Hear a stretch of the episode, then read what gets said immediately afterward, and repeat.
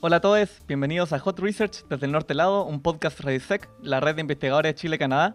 Yo soy Arturo Pérez, conductor del programa, y el día de hoy me acompaña Marcelo Balboa, psicólogo, doctorante en la Universidad Laval, en Quebec, Canadá, quien junto con Rosa Ramenzoni dictará el webinar Redisec Dispositivos de Prevención en Salud Mental para equipos de salud en contexto de pandemia en COVID-19.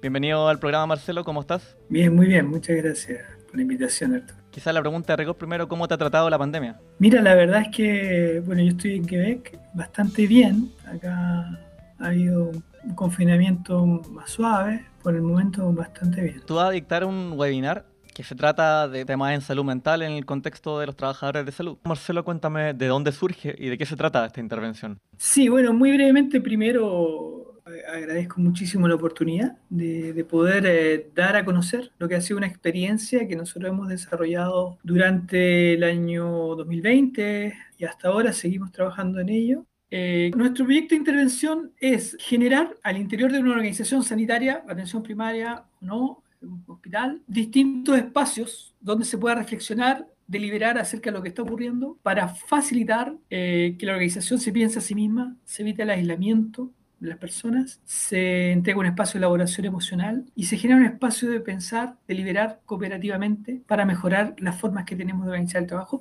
y generar los recursos que necesitamos. Esto tiene un límite, tu país tiene una limitación material, pero de manera que la inteligencia del equipo de trabajo se centre sobre el mejoramiento de su organización del trabajo. Al mismo tiempo que la persona, en la medida en que piensa con otros su situación, dirige su energía y su inteligencia de trabajo sobre su tarea y eso tendría un efecto sobre su salud física y mental. En tanto, reorienta su esfuerzo, se sostiene subjetivamente con otros, puede comunicar lo que le pasa y eso reduciría los efectos de la sobrecarga de trabajo. Esa es nuestra propuesta puesto que cuando cae la información de la pandemia, cuando se, se, hace el confinamiento a partir de marzo en Santiago, en Chile, y también acá en Canadá, eh, inmediatamente nuestra experiencia, conocimiento de la red de salud pública, de la condición de los, los trabajadores de salud pública, nos llevó a, a, pensar que probablemente iba a haber necesidad de espacios de cuidado de equipo, sobre todo en los equipos hospitalarios, pensamos nosotros. Hoy día estamos abiertos a trabajar sobre todo en atención primaria, que sabemos que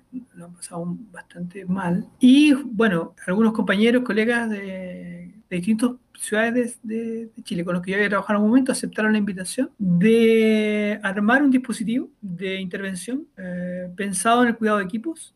Es un dispositivo colectivo centrado en la metodología de los grupos operativos, pero que a diferencia de las ofertas más tradicionales no es una oferta individual, sino colectiva que lo que promueve es la recuperación de la capacidad de los equipos de pensarse, de elaborar las emociones y la sobrecarga que produce el trabajo cotidiano y ponerlo al servicio de la reorganización de su tarea, en este caso sanitaria, en los hospitales. Perfecto. Oye, y otra pregunta. Tú eh, has estado hablando de dispositivos. Y cuando uno habla de dispositivos, hay gente que piensa en una máquina, eh, piensa en un montón de cosas. ¿De qué estamos hablando aquí? ¿Es una técnica? No, no, no, mira, eh, sí, es una, palabra que tenemos que encontrar una más amistosa, porque técnicamente un dispositivo, el término proviene de, del lenguaje jurídico, que es disponer las cosas de una determinada manera para que pase algo. Básicamente eso, ¿no? Entonces nosotros disponemos un espacio grupal dentro de una organización donde lo que proponemos es una conversación por un tiempo, con cierta frecuencia, que ofrezca seguridad psicológica, y entonces disponemos el espacio para que la gente se encuentre una vez por semana y así se comienza a ordenar su eh, semana, su cotidianidad, porque sabe que tiene un espacio donde puede ir a desahogarse y pensar con otros. ¿no?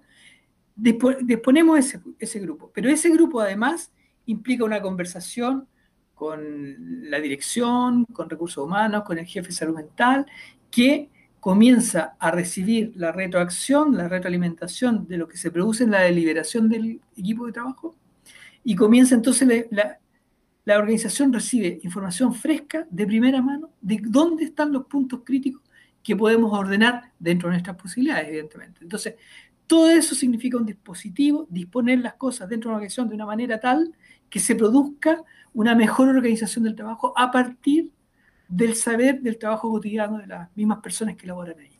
A eso se refiere la idea de dispositivo. Nos mencionaste que para recuperar espacios de cuidado en equipos de salud. ¿Cuidado en qué sentido o de qué? Nosotros nos referimos específicamente a los efectos eh, nocivos que tiene eh, la organización del trabajo sobre las personas que trabajan en distintos medios. En este caso, medio sanitario, salud, salud pública. Nuestro objetivo fue salud pública. Que eh, previo a COVID ya sabemos y hay muchas publicaciones que han hecho distintos colegas en nuestro país. ¿Cuáles son estos efectos nocivos que están mencionando?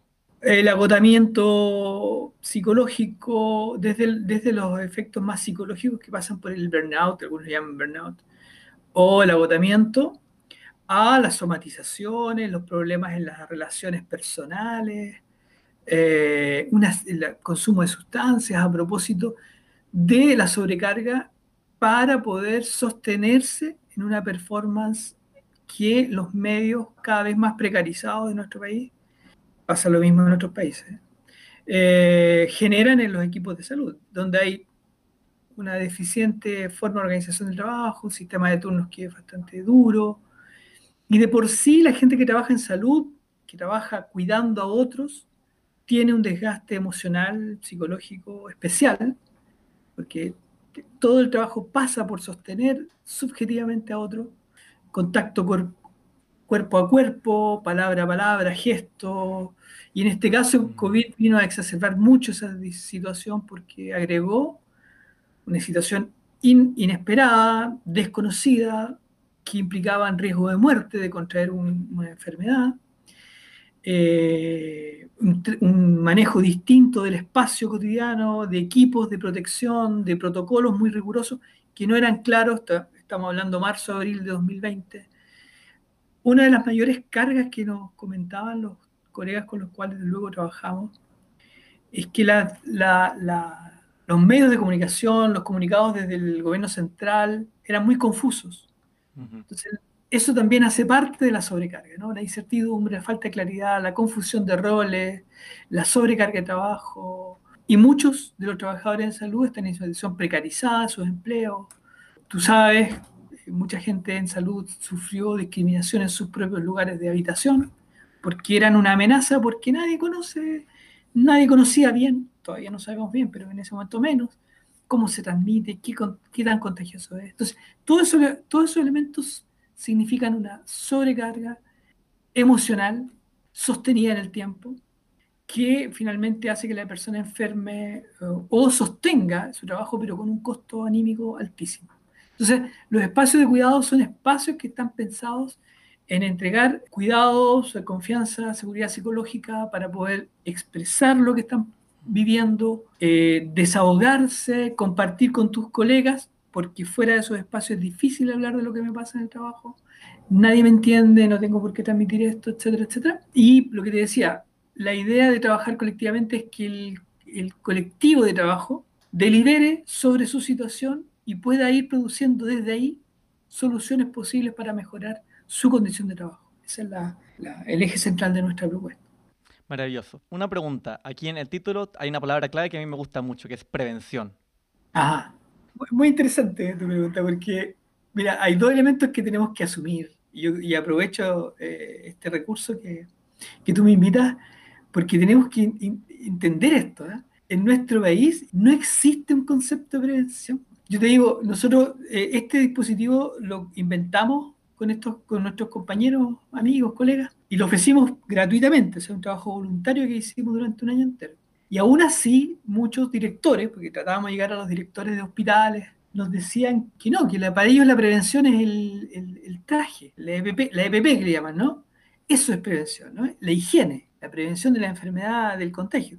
Pero en términos de salud mental no hay un concepto de prevención, a pesar de que tenemos una escuela de salud pública que viene trabajando hace ya muchos años en producir una idea de lo que es salud mental y que lo que es prevención de salud mental. Pero no, no hay una visión la gente hasta que reviente. Eh, en algunos hospitales nos dijeron, no, mira, vamos a trabajar con los efectos postraumáticos, que llevamos un año con un trauma que no sabemos después con qué nos vamos a encontrar. ¿no? Entonces, claro, la, prevención es anticiparse a los efectos que sabemos que en el tiempo van a tener sobre las personas, las condiciones de trabajo en las que están y las condiciones de riesgo subjetivo por el contagio, no estoy hablando de nadie que se enferme, solamente vivir con esa angustia, la angustia de poder contagiar y llevar a mi casa el bicho, contagiar a mi hijo, contagiar a mi madre, a mi padre, etc. Eso es una carga con que los funcionarios de salud viven todos los días, hace un año.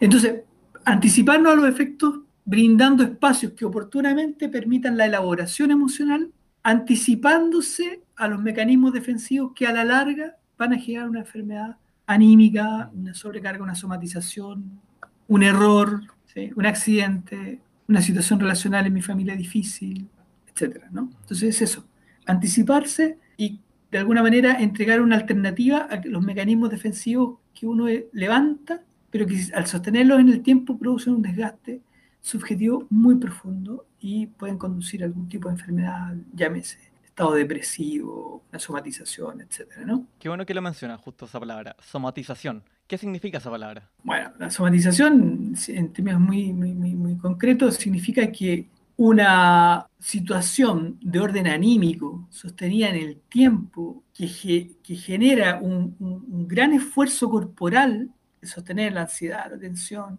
la falta de sueño, el consumo de sustancias, el consumo desde café hasta otras cosas, se traducen finalmente en que en algún órgano se resiente. Hace una úlcera, hace una enfermedad eh, dermatológica, tienes un dolor de cabeza permanente. Eh, hay una serie de somatizaciones que están asociadas al estrés o a la sobrecarga de trabajo. Y, bueno, las disfunciones sexuales, el consumo de sustancias, la irritabilidad, que también son formas de transferir en mis relaciones o en mi cuerpo la tensión que estoy viviendo por un periodo muy largo. Y Marcelo, ¿ustedes con qué tipo de equipos de salud trabajan? ¿O, con qué parte del equipo de salud? En todo el equipo de salud. O sea, muy buena pregunta, porque nosotros pensamos, lo primero que pensamos, llegar a apoyar a los equipos de urgencia, a los que están en la primera, primera línea. Y en realidad los equipos de urgencia, por alguna razón, o están muy ocupados, tienen una formación eh, que les permite soportar esto mucho mejor. Casi prácticamente no trabajamos con equipos de urgencia, pero sí trabajamos con los equipos de enfermería, de la UCI, por ejemplo, con equipos eh, administrativos, incluso con equipos de mantención, equipos directivos, porque todos sufren la tensión que significa la reorganización del trabajo cotidiano. Partiendo desde la dirección, que es una persona que tiene bajo su cargo, su responsabilidad, la toma de decisiones que implican la salud y la vida de muchas personas y lo tienen que hacer solo muchas veces, ¿no? Entonces, cada uno tiene sus puntos débiles, sus puntos que necesita pensar, elaborar con otros. Me destacabas también antes que algo distinto de esta propuesta es que trabajan colectivamente versus otras propuestas que trabajan individualmente. ¿Cuál es, ¿Cómo es esa diferencia? Sí, lo que, eh, eh, para nosotros es radical, es muy importante, porque lo que generamos, lo que se dispone es que el sujeto, la unidad de trabajo, es un colectivo que se apoya y genera espacios de solidaridad y de cooperación en torno a la tarea. Ya no hay nadie aislado. Esto evita la psicologización de los efectos del burnout. Esto no es un problema personal, esto no es un problema de una debilidad, una falta de competencia emocional o resiliencia. No, no, no. Es una sobrecarga sobrehumana de trabajo que vamos a enfrentar juntos pensando juntos.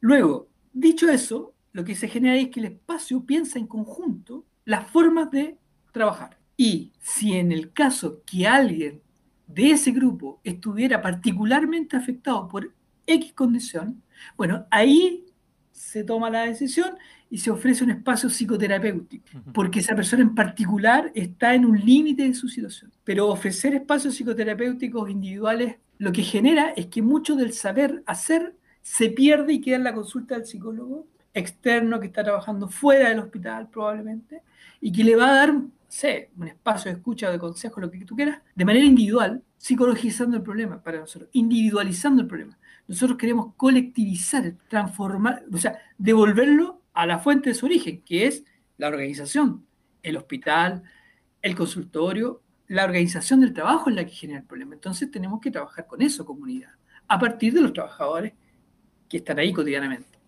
Esa es la, la idea. Me encanta ese enfoque porque siento que en Chile en general los sistemas de salud son bien disgregados, como que no, no conversan, no comunican mucho. Y en general como que los sistemas son bien aislados y no funcionan como con esta idea más global. Es cierto, yo he trabajado, bueno, trabajé muchos años en nuestro país, trabajé en la, Universidad de Chile nos, nos cuesta mucho, nos costó mucho a los grupalistas generar espacios de, grupales de trabajo. Hay una tendencia histórica, cultural, a que lo psicológico es privado, eh, que no se puede saber, que hay una cosa de, resguardar no sé qué cosa, eh, y eh, también hay una cosa clientelista, digamos, ¿no? Como que hay una tendencia a pensar que ser individual es mejor que ser colectivo.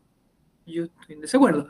No niego con eso los espacios individuales. ¿Son necesarios? Sí. Yo he hecho mis propios análisis, mi terapia en algún momento. Pero acá, este problema, por ejemplo, sobre todo este problema, son cuestiones colectivas que tenemos que enfrentar colectivamente.